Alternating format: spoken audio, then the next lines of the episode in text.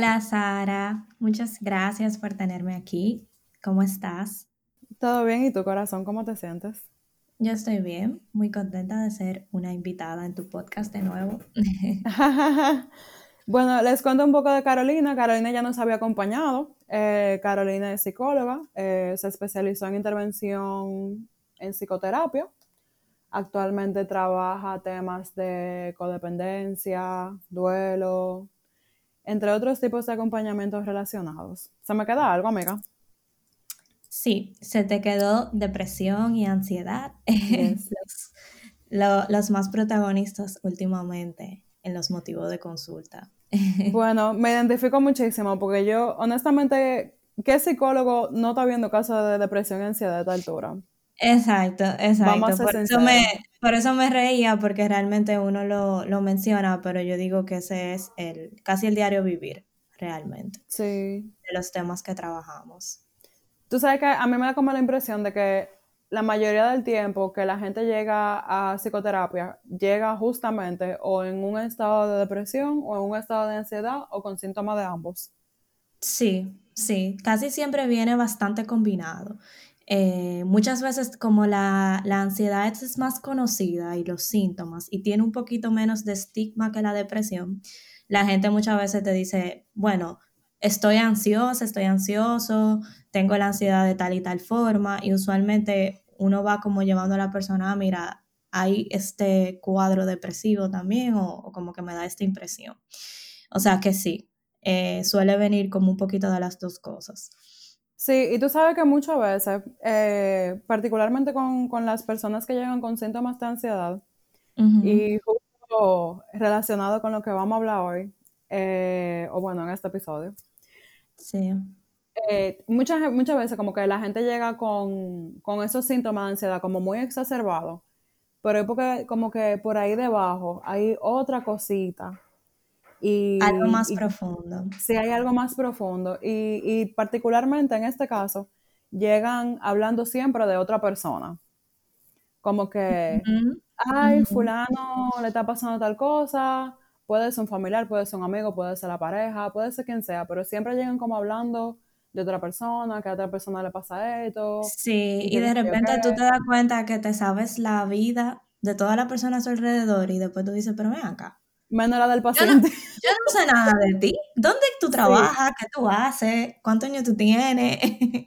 o sea, como que usualmente las cosas que, que uno sabe al principio y, yo creo que a veces, o sea, nosotros como terapeutas tenemos que estar muy alertas para este tipo de, señales, como, pero ven acá, háblame de ti. ¿Por qué estamos hablando de todo el mundo? ¿O qué es lo que pasa que de repente como que los problemas de todo el mundo tienen más protagonismo o son más identificables en este, en este tipo de, de casos, que les resulta más identificables y más fácil el hablar del malestar del otro y de, las dificultades de las personas a su alrededor. Totalmente de acuerdo. Y para el que todavía no se la ha llevado, ¿de qué, de qué, estamos hablando particularmente? De la codependencia, mi tema favorito. Uno de mis temas favoritos también, porque hay tanta tela de dónde cortar. Pero, pero vamos a ver, una, según tú o de, de, las cosas que tú has visto en tu práctica, ¿Cuáles son las características de las personas codependientes? ¿O cómo una persona desarrolla la codependencia? Mira, una característica que para mí eh, es fundamental para yo ver si realmente estamos hablando de codependencia es el rol que esta persona tiene eh, no correspondido o algunos roles no mm. correspondidos, ya sea que está cuidando del otro, diciéndole qué hacer, o sea, un rol parentalizado, con una pareja, un rol parentalizado, porque si es que está cuidando a sus hijos, pues bueno, le toca. Pero si está cuidando a su pareja, está llevando un rol que no le toca. Eh, son personas que está, tienen el factor control muy activo. ¿Y a qué me refiero con Palabra clave. Sí, es ese control, porque a veces yo siento que hay una percepción muy errónea de lo que es el control, pero es el control que se manifiesta a través de, mira, tú tienes que hacer eso y comportarte de esta manera para yo entonces sentirme bien. Porque si tú, si mi pareja hiciera tal y tal cosa, y si por fin me hiciera caso en tal y tal aspecto, lo estoy haciendo bien generalizado, entonces yo me sentiría bien.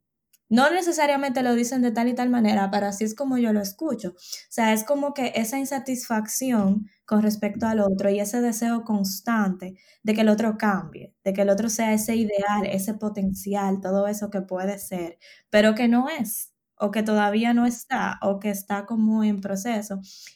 Eh, también hay una, eh, ¿cómo se dice? Una dificultad puede haber para el tema de los límites eh, en este yo cuidar al otro puede que yo me pierda un poquito a mí misma, ¿verdad? Entonces aquí hay un tema de límites porque puede que yo me esté yendo un poquito más de lo que me toca, ¿verdad? Un poquito más de lo que me hace bien, porque lo que nos toca es más o menos una decisión, pero digamos que un poquito más de lo que me genera bienestar y lo que le genera bienestar al otro, eh, porque no necesariamente el otro está buscando este cuidado, Ojo, a veces sí, la mayoría de las veces esta persona también se beneficia de eso, eh, pero es como que yo me voy un poquito más allá, ¿verdad? Eh, déjame ver qué más eh, a nivel de relación. Digamos que esas son como a nivel de relación las fundamentales. también está ese, ese constante, como que el otro sea ese ideal que yo tengo, ¿verdad? Hay una idealización del otro. Ojo, en todas las relaciones idealizamos. Mientras más nueva está la relación, mayor idealización, pero aquí esa idealización como que se mantiene y como que es bastante elevada. O sea, yo tengo una percepción del otro en mi mente que muchas veces va muy distinta de lo que realmente hay. Entonces, esa, esa idealización me impide o puede hacer un poquito más difícil esa, esa conexión y esa vinculación con el otro. Eh, déjame ver qué más. Bueno, ayúdame ahí, Sara. Bueno, tú sabes que te, quería hacer como un pequeño paréntesis porque ahora que comentabas eso, me llega a la mente como el ejemplo de, y quizá va a sonar un poquito feo, pero siento que, es, que hay como un cierto paralelismo sobre cuando hay un parásito y un, eh, un huésped. Sí, creo que, creo que voy contigo. Porque es como una dinámica así, como de, hay alguien que se beneficia de vamos a decir, de todo esto que la otra persona ofrece, pero al mismo tiempo la otra persona se está haciendo daño a sí mismo. Sí, y mira, la codependencia primero se identificó en los, en los siguientes contextos. En la pareja de un adicto, eh, ya sea mismo, ya sea con alguna eh, cualquier otra sustancia, eh, se identificó ahí. Y por eso hay muchas personas, inclusive dentro del gremio, que asocian codependencia con adicciones, porque es donde se encontró eh, o, donde se empezó a definir y darle forma a este concepto. Sin embargo, se ha visto que en cualquier dinámica donde una persona está rescatando el otro, donde una persona está constantemente haciendo por el otro, ¿verdad? Y, y, saliéndose de su lugar y colocándose en ese lugar del otro, ya hay una dinámica de codependencia. Entonces, Palabra clave, la de rescate. Exactamente, es un constante rescatar. Entonces, hay un beneficio para ambas partes y hay que decirlo porque por algo las personas se mantienen y sostienen relaciones de codependencia inclusive por mucho tiempo. Eh, y es que para quien rescata, su identidad se alimenta en la medida que rescata. ¿Cómo es eso? Ven acá, ¿cómo funciona eso? Bueno, aquí te respondo la otra pregunta que tú me hacías ahorita, que es ¿de dónde nace? ¿De dónde viene? Esa dinámica de codependencia no nace en esa persona, esa pareja que conocimos, usualmente nace en la familia. O sea, mm. en, con, algún, con alguna persona en mi familia yo tuve ese rol de codependencia. Bien, ah, ya sea, oye, eso puede ser algo tan sencillo como si a mí me toca ser la terapeuta de algún familiar, la que escucha, la que tiene emocionalmente a uno de mis padres, por ejemplo. Ese no es mi rol bien, o sea, yo estoy ya ejerciendo un rol que no me toca porque jerárquicamente y como hija no me corresponde sostener y responder emocionalmente a los malestares y necesidades de mis padres, sino que debe de ser al revés. Ya ahí se está ejerciendo una dinámica de rescate. Bien, y estoy en un rol que no me toca.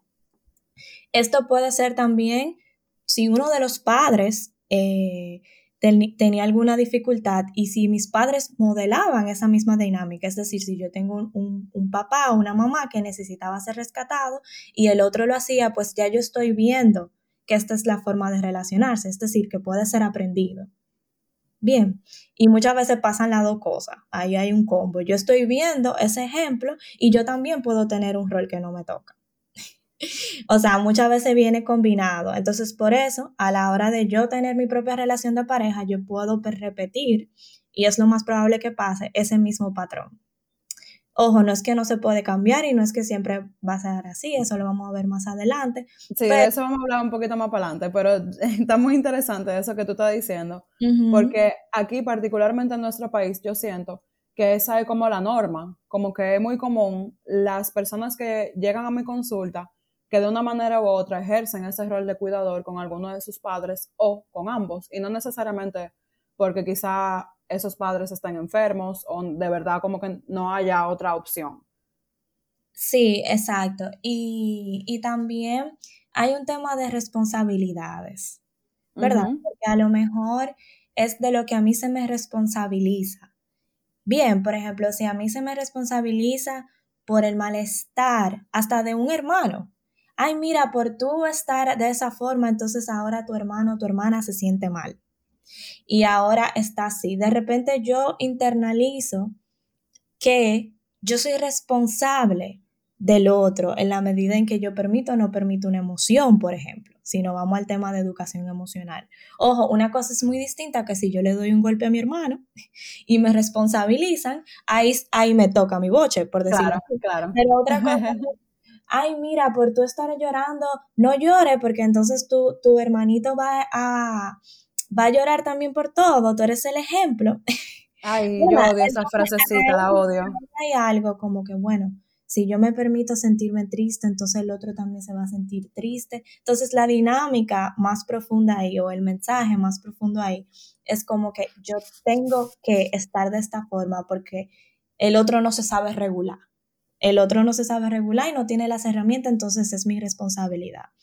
Y algo que yo le digo mucho a las personas eh, con las que trabajo en terapia que tienen esta respuesta de codependencia es que la única responsabilidad que tú tienes es si tú tienes hijos y la mayoría ni siquiera tienen hijos. Eh, cuando tú hijos, entonces a ti te toca hacerte cargo, a ti te toca educar, a ti te toca, pero con tu pareja no te toca, con tus padres no te toca, con tus hermanos no necesariamente te toca.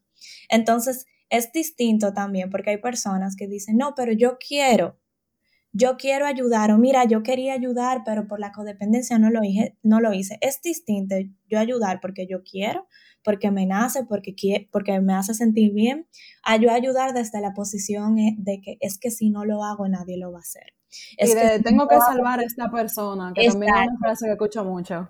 Exacto, si no lo hago se va a morir. Es que si no lo hago se muere de hambre. Es que si no lo hago, mira, si yo no le pago eso va a ir preso. o sea, todo este tipo de cosas, porque ojo, también con el tema del dinero, eh, eh, esto puede entrar mucho, se puede ver mucho. Entonces, e, es ese mensaje que nos decimos, como que es que si yo no, yo no lo hago, nadie lo va a hacer. Ese, ese es un discurso, una narrativa muy, muy común en la codependencia. Como, y ese es un sentimiento también, como de que si yo no me hago cargo, nadie se hace cargo. Y ahí también hay un tema, Sara, sobre el principio con las emociones. Porque, ¿qué pasa? Si yo no hago nada, ¿verdad? Porque si, por ejemplo, con mi pareja, si yo tengo que decirle a mi pareja que haga todo, y si yo no le digo, él no hace nada, o ella no hace nada, a lo mejor a mí me toca darme cuenta que yo tengo que hacer algo porque, y entonces, o sea, algo con respecto a tomar una decisión. O a lo mejor yo estoy evitando un conflicto porque yo no tengo que decirle al otro que haga todo, ¿verdad? Yo no soy mamá. No sé si me doy a entender en ese sentido, que hay veces que en ese control y en ese hacer las cosas de una forma estamos como protegiéndonos de un conflicto más grande de una decisión más grande o, el de ver una realidad distinta o una realidad que me es dolorosa. Entonces, si yo mantengo este rol, yo no tengo que hacerle frente a esa realidad. Me llega a la mente la palabra evasión. Exactamente, exactamente. Es una, una respuesta evasiva de evitación. Y retomando entonces la, otra pregunta, porque creo que, ya es como a donde vamos a llegar con esto. Eh, entonces, eso se forma en la familia. ¿Y cómo si yo estoy en esa situación? Con primero, en cómo yo me doy cuenta y segundo, qué pasos yo puedo tomar. Cuando tú dices esa situación, ¿a qué tú te refieres? ¿A cuál? A la codependencia. El momento en el que yo me doy cuenta que estoy siendo codependiente o que estoy teniendo una conducta codependiente con alguien. Mira, yo exhorto siempre y por ejemplo en mi Instagram que hago muchas publicaciones al respecto, hago la aclaración de que no se diagnostiquen. Bien, porque a veces podemos tener algunos componentes, pero esos componentes mantenerse eh, en una zona funcional, o sea, en una zona que no me hace daño, que yo no me abandono. Entonces yo exhorto como primer paso a buscar ayuda. Ay, mira, yo me identifico con esto, yo escuché este podcast, por ejemplo, y esto me hizo mucho sentido y esto me resonó mucho, ¿verdad? Eh, para confirmar, porque esto es como pasa con, otros diagnósticos, que si depresión, que si ansiedad, etcétera, que de repente leemos algo y decimos, ay, yo, yo tengo eso ¿y si yo estoy deprimida? Y es la aplicación de todo. Y, no siempre es así, como puede que sí, que nos veamos tan reflejados que de repente como que tengamos esa, ese, ese despertar, eh, no siempre es el caso. Entonces yo siempre exhorto en este, en este caso buscar ayuda. Pero antes de sí podemos ir haciendo el ejercicio de los roles, o sea, como, y, y también de ese ejercicio de las emociones, como que, cómo yo me siento después de que yo hago cada cosa, después de que yo cuido, después de que yo estoy ahí para el otro. Yo me siento cansada, yo me siento que me traicioné porque a lo mejor no me dediqué el tiempo que quería dedicarme, que eso también pasa mucho. Porque cuando estamos tan para el otro, no estamos para nosotros. Ahí es que está la clave. También otra forma de detectarlo es cuando estamos constantemente hablando de todo el mundo menos de nosotros.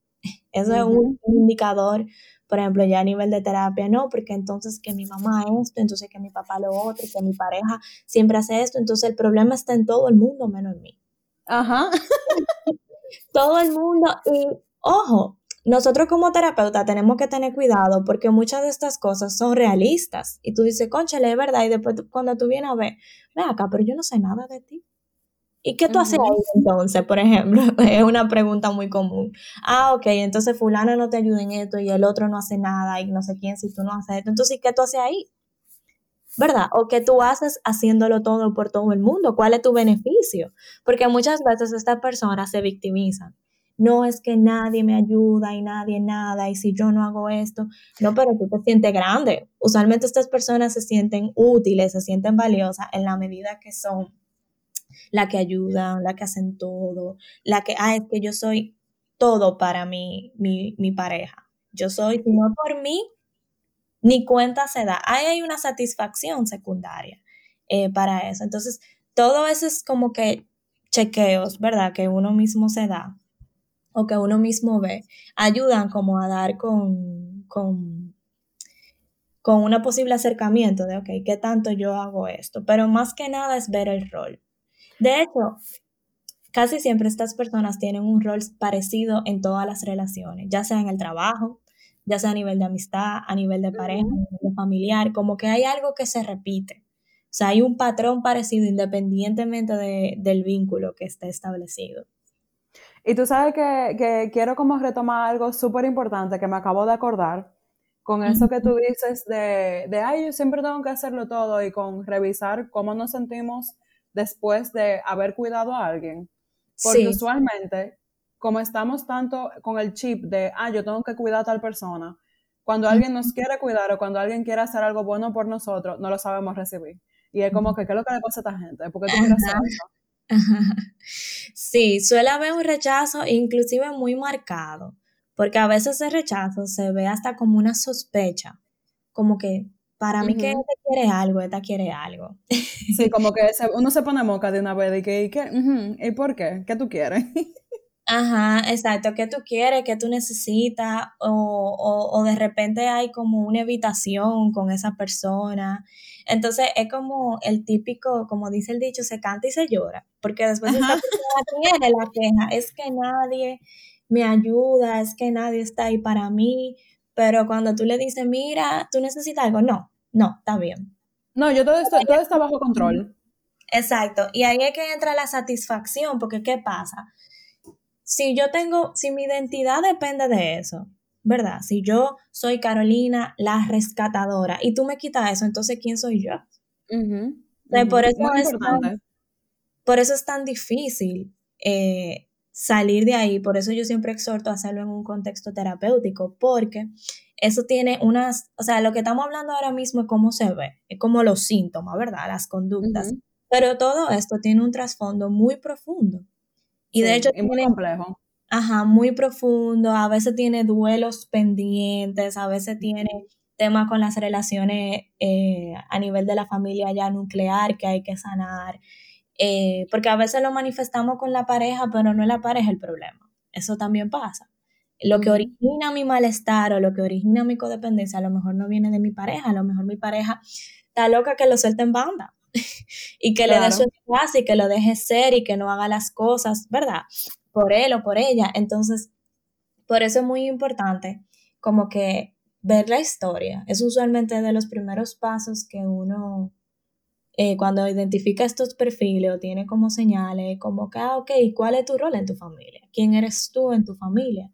También, a veces estos roles las personas lo adaptan, lo adoptan, perdón, aun cuando nadie les pide nada. ¿Por qué? Porque de repente mi familia me reconoce o me da afecto y cariño en la medida que yo soy la rescatadora, que yo salvo a alguien, que yo soy perfecta, que yo todo lo puedo. Entonces es un mensaje indirecto que vamos recibiendo. No, mira, pero cuando yo hago esto por fulano, por fulana, mira, me abrazan, me, me reconocen, e, existo, por decir algo. Ojo, todo esto es inconsciente casi siempre eh, no estamos conscientes de esto y eso pasa como muy en automático. pero en automático, sí. Eso es lo que está pasando, como, ay, mira, en la medida que yo soy la buena, la tranquila, la que resuelve, la, la que todo lo logra, entonces yo soy validada, yo soy querida.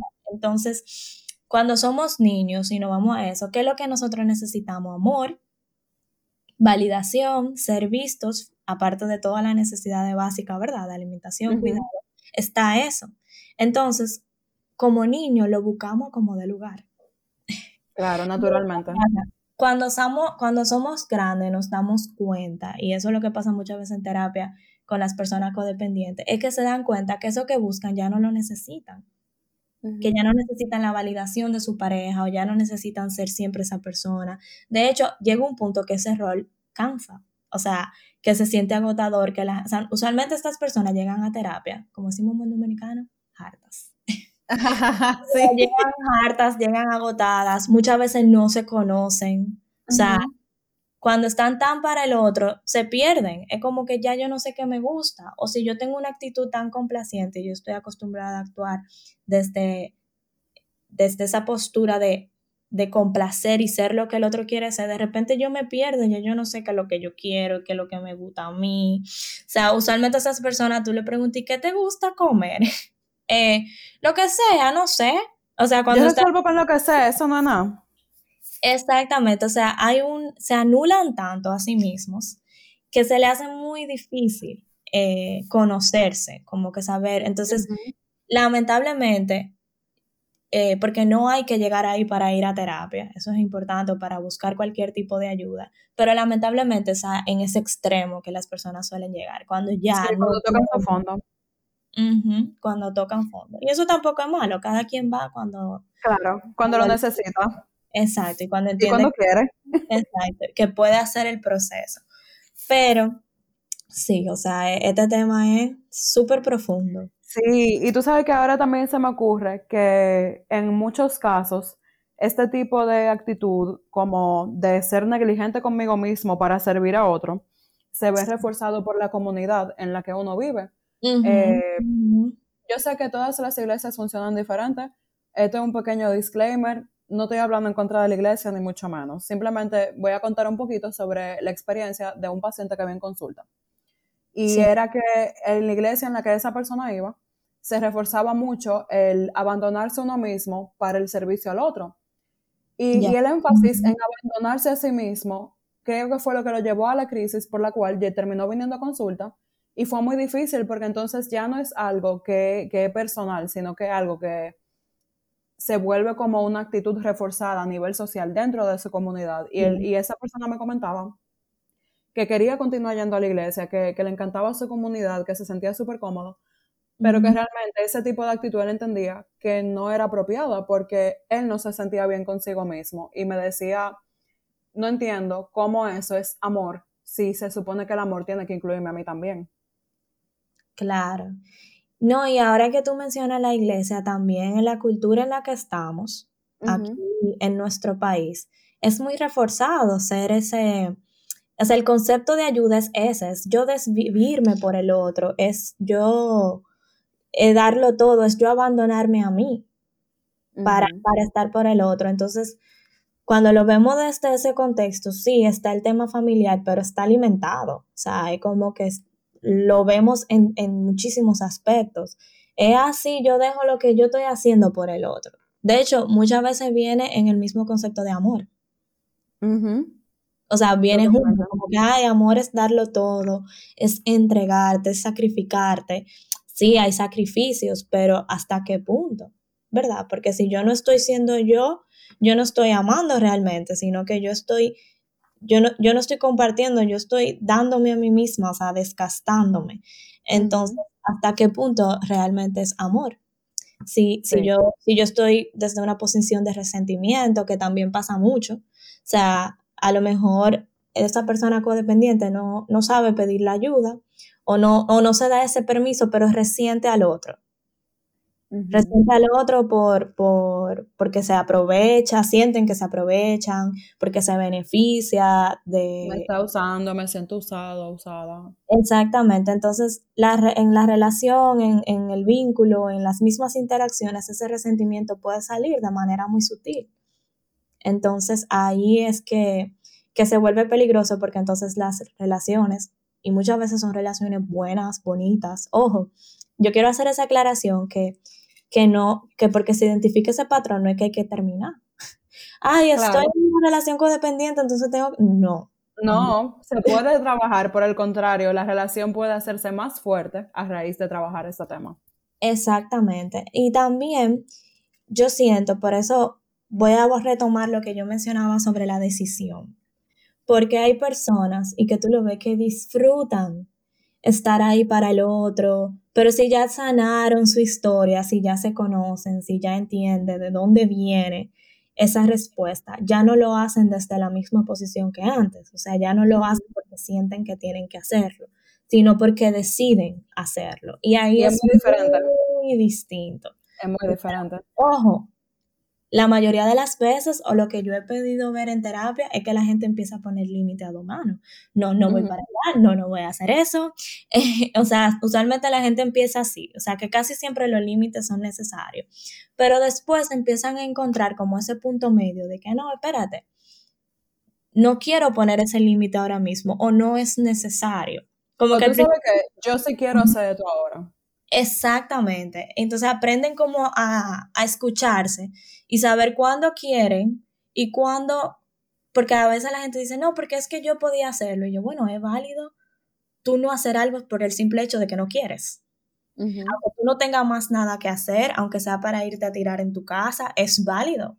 Tú decir es válido tirarse en su casa y decir que no para eso, totalmente de acuerdo. Exactamente, como que no siempre tiene que haber una justificación, no siempre tiene que haber una explicación que el otro encuentre válida. Sino no es una oración completa. Exactamente, él no es una oración completa. Entonces, eso también es muy importante, o sea, no hay que terminar, no hay que, que salir a echarle bocha a la pareja, no hay que hacer cambios drásticos, por lo mismo que decía del tema de la identidad. Porque si yo siempre he conocido, poniéndome mi ejemplo, Carolina, la que hace tal y tal cosa, yo tengo que empezar a construir una nueva versión de mí o empezar a conocerme realmente. Y eso no se hace de, hoy para mañana, eso es un proceso. Entonces, tampoco es bueno yo quitarme. Eso es como en la adicción, ¿verdad? A un adicto no se le quita todo de una, o no necesariamente, a veces le dejan el cigarrillo, le dejan algo, porque tiene que tener algún recurso, ¿verdad? Tú no le quitas todo de una. Entonces, lo mismo pasa con esto. Sí, porque de hecho eso es casi una adicción también. sí, bueno, cuenta cómo, sí. Exacto, cuenta cómo. Entonces, si yo soy, estoy acostumbrada a este rol y a esta, a ser esta cuidadora, esta rescatadora del otro, yo voy quitando chin a chin. O sea, yo voy poco a poco eh, tomando un rol nuevo o tomando el mismo, o sea, tomando un rol parecido desde una posición distinta, que es lo que hablábamos ahora mismo. Wow, me encanta, me encantó este episodio y me encanta el tema porque creo que está como muy relevante y siento como que hay mucha gente que va a escuchar esto y se va a identificar. Yo particularmente me siento muy identificada con muchas cosas también. Sí, y tú sabes que, Sara, que yo me he dado cuenta que muchas personas eh, que tienen este perfil sienten que son dependientes o, o, la angustia de no saber eh, qué es lo que les pasa o sentirse que son únicos, porque muchas veces en este rol hay un sentimiento de soledad. Sí. Porque están como solos. Hay, hay están como aislados, sí. Exacto, están en su papel, eh, solos en su papel, en su rol. Eh, entonces, por eso hablar sobre este tema, a mí personalmente me gusta mucho hablarlo y trabajarlo también dentro del contexto terapéutico, porque como yo siento que es poco conocido y por lo mismo que te decía al principio, que hasta en la misma área, la gente, ah, no, eso es lo adicto, ¿verdad? Y de hecho, hay personas que les he recomendado libros y me dicen, ay, pero ahí habla de los adictos, pero mi pareja no es adicta. pero yo creo que eso aplica para personas eh, que de por sí necesitan eh, algún tipo de, de asistencia, ya sea porque emocionalmente están desequilibrados, porque tienen mucho problema económico o porque... O quizá porque no saben qué hacer con esa situación y quizá es algo pequeñito, pero el no saber qué hacer con eso lo, lo amplifica y lo pone gigante, entonces obviamente eso hace que la persona se sienta peor. Exactamente, exactamente. Mira Carolina, te tengo una última pregunta. Yes. Como terapeuta, ¿qué tú entiendes que sería algo que para todos los pacientes o todas las personas que lleguen a consulta contigo y que para trabajar este tema deberían de saber? Bueno, para mí la base de, ese trabajo y, y, lo que más yo intento como hacerle saber al otro es que son lo suficientemente importantes, tan importante como las personas por las que ellos se preocupan. O sea, para mí eso es como lo, lo, de lo, de lo, por lo menos ya de mi opinión personal, ¿verdad? ¿Por qué? Porque detrás de todo esto muchas veces está la noción de que es que todo el mundo es más importante que yo. Los problemas de los otros son más grandes que lo mío. Yo tengo que, que estar ahí para el otro porque ese es mi papel, porque lo mío no, no importa tanto. Y sí, o sea, aunque las emociones o lo, que, o lo que tú sientas te diga todo lo contrario, porque es lo que muchas veces pasa, como que cognitivamente pueden reconocer que no es así, pero emocionalmente, son eso otro 500. exacto, son otro 500.